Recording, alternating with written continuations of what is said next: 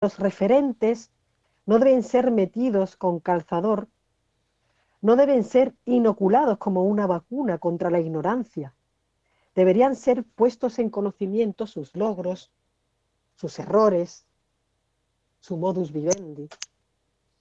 Dotar de las herramientas necesarias a aquellos que quieren volar y dirimir quiénes son los que le van a representar. Entonces, y al final, que hago esa, eh, este es un trocito, y luego al final digo, cuando el glorioso don es puesto al servicio de no sé qué credos oscuros y dolosos, cuando se magnifica lo gris, lo anodino, en pos de un enaltecimiento vil, muere el arte.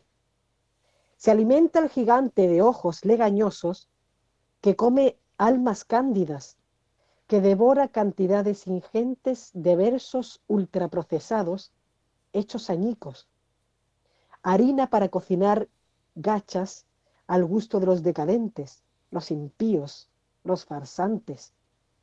Quedan los lúcidos de estómagos hambrientos y ojos furibundos mirando de lejos el festín.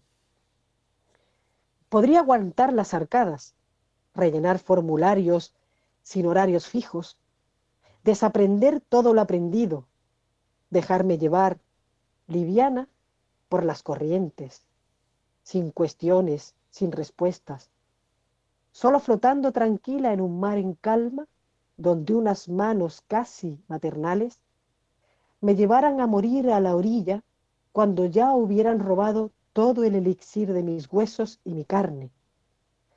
Firmar formar parte del banquete al fin.